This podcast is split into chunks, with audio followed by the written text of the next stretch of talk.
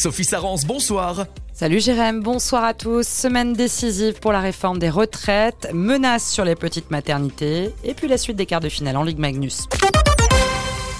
Semaine décisive pour le texte de réforme des retraites. Elisabeth Borne reçoit ce soir les députés et sénateurs de la majorité composant la commission mixte paritaire. Parmi ses membres notamment la sénatrice de Mayenne Elisabeth Douaneau et celle du Maine-et-Loire Catherine Deroche. Cette commission est chargée d'élaborer mercredi la version finale de la réforme des retraites. La jauge pour fermer les petites maternités des Pays de la Loire n'est pas encore fixée. C'est ce que fait savoir aujourd'hui le directeur de l'Agence régionale de santé Jérôme Jumel.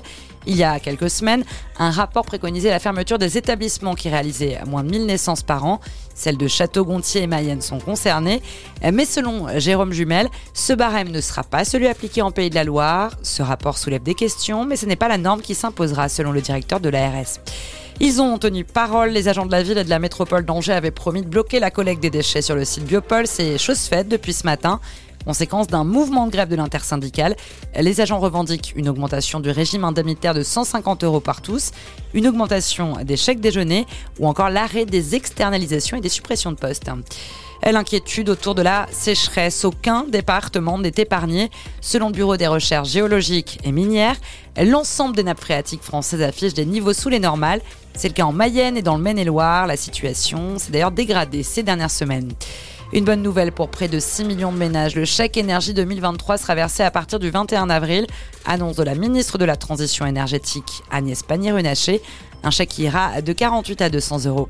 Un secret par faire un tour d'Europe à vélo en 4 mois. Tristan Rongère est étudiant en master transition écologique à l'Université de Montpellier. Cet amoureux de sport et de vélo, originaire de Saint-Martin-du-Bois, traversera 10 pays d'Europe à la rencontre de 15 personnes qui tentent de changer le monde à leur échelle. J'ai décidé d'arrêter de prendre l'avion euh, personnellement euh, pour des raisons de conviction écologique et euh, du coup j'avais envie de partir après mes études, faire une année de césure entre guillemets et partir à l'aventure en vélo. Avec le master est venue l'idée d'aller rencontrer des acteurs de la transition écologique qui agissent à leur échelle sur différentes thématiques et d'essayer de mettre en avant ces initiatives pour essayer de donner envie d'agir aussi. L'idée c'est de mettre aussi en avant la mobilité douce comme on appelle, le voyage lent et prendre le temps aussi de traverser les territoires, de regarder les paysages, euh, parler aux gens, etc. Et pour son projet nommé Vélo Optimiste, Tristan Angers a besoin de 8000 euros, dont un quart sont déjà financés. Il cherche des partenaires pour s'équiper, rassembler les fonds avant son départ mi-juillet. On peut le contacter par mail à veloptimiste.gmail.com ou sur Instagram et LinkedIn. Ok, retour à la maison pour les Ducs d'Angers en quart de finale de Ligue Magnus. Après deux victoires chez les boxeurs de Bordeaux, les Angevins retrouvent leur patinoire.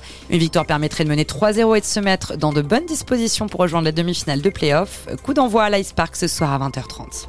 On termine avec la météo. Demain, le ciel sera partagé avec parfois quelques éclaircies, mais aussi de nombreux passages nuageux qui donneront de la pluie. Il fera le matin de 7 à 8 degrés et de 9 à 11 l'après-midi. Euh, voilà pour l'actualité. Bonne soirée sur Oxygène avec Jérém.